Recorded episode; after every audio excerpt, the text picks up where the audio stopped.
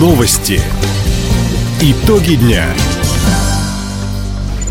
Итоги среды подводит служба информации. У микрофона Дина Экшапосхова. Здравствуйте. В этом выпуске. Показатели, связанные с развитием экономики, на Дальнем Востоке превышают среднероссийские. Хабаровские врачи готовы организовать профосмотры по желанию работодателя. Жители сел и поселков края для поездки в медучреждение могут заказать социальное такси. Об этом и не только. Более подробно. Дальний Восток – один из лидеров по достижению целей развития экономики. Все показатели, в том числе связанные с созданием рабочих мест, выполнены на 100 и более процентов. Об этом заявил куратор Дальневосточного федерального округа Юрий Трутнев по итогам стратегической сессии, которую провел премьер-министр Михаил Мишустин. Западные санкции притормозили некоторые проекты, но не остановили работу, подчеркнул Юрий Трутнев. Проблема, с которой мы сегодня столкнулись, это то, что некоторые количество, сразу скажу, что не очень большое, но некоторое количество проектов чуть-чуть затягиваются по времени ввода, потому что санкции повлияли на необходимость выбора других технологий, закупку другого оборудования. Это все делается. Ни один проект не остановится, все они будут реализованы, но, к сожалению, по ряду проектов уже сказалось, движка год-полтора составит.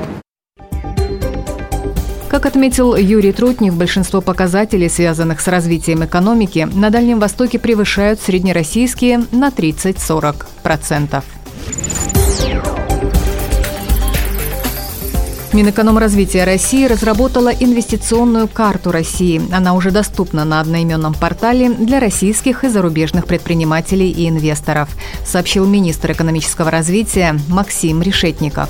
Карта поможет оценить деловое окружение будущего проекта и сравнить субъекты России по ключевым макроэкономическим показателям.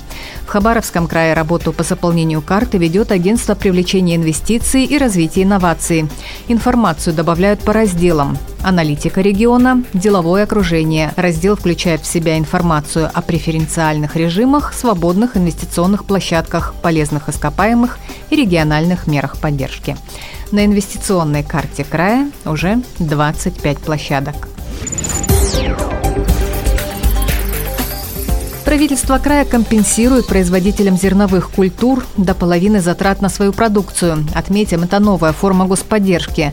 Субсидия покроет часть расходов на услуги по оформлению протокола испытаний, сертификатов соответствия, а также на проведение экспертизы зерна. Как уточнили в Минсельхозе, главным условием для получателей является работа в Федеральной информационной системе «Зерно». Компенсацию рассчитывают на тонну реализованной продукции собственного производства. Сегодня в регионе культуры на зерно выращивают 42 агропредприятия. Под зерновые в крае отведено 8,5 тысяч гектаров. Для жителей сельской местности старше 65 лет и инвалидов в крае работает социальное такси. За прошедший год услугой воспользовались 290 человек. Машину с подъемником для кресла-коляски можно заказать для поездки в поликлинику или больницу. Кроме того, по решению губернатора Михаила Дегтярева транспорт доставит в учреждение социального обслуживания на реабилитацию, на образовательные, культурные или спортивные мероприятия. В Министерстве социальной защиты края отметили, услуги социального такси предоставляют 12 комплексных центров соцобслуживания. Узнать условия и заказать машину можно по телефону.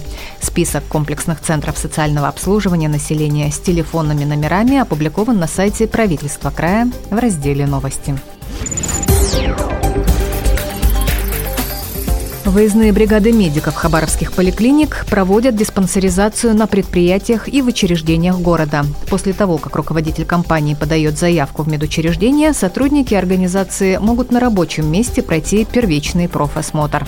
Что в него входит, поясняет представитель управления социального развития Татьяна Захарова. Это а, заполнение анкеты, это первичный медицинский осмотр врачом-терапевтом, измерение роста весового показателя, измерение артериального давления, измерение внутриглазного давления, взятие анализов крови на а, общий анализ сахар и холестерин, поэтому эти медицинские осмотры проводятся натощак, и проведение электрокардиограммы. Остальные исследования, которые выездная бригада провести не может, работников организации приглашают пройти в поликлиниках. Отметим, новый порядок медицинских осмотров и диспансеризации начал действовать с начала года по приказу Минздрава России.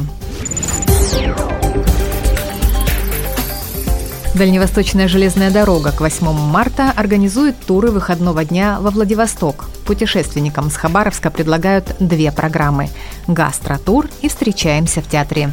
Первая знакомит с дальневосточной кухней. В программе посещения море-фермы, мастер-классы и дегустации, экскурсии по историческому центру Владивостока и в Нагорный парк – Участники тура «Встретимся в театре» побывают за кулисами Приморской Мариинки, зайдут в гримерный актеров, бутафорский цех, оркестровую яму и станут зрителями одного из спектаклей. Стоимость путевки входят билеты на поезд, проживание в гостинице, трансфер, питание и посещение мероприятий. Туры запланированы на 8 марта, 12 и 28 апреля, 3 и 10 мая. Подробности на сайте РЖД. Таковы итоги среды. У микрофона была Дина Юкша-Посохова. Всего доброго и до встречи в эфире. Радио «Восток России». Телефон службы новостей 420282.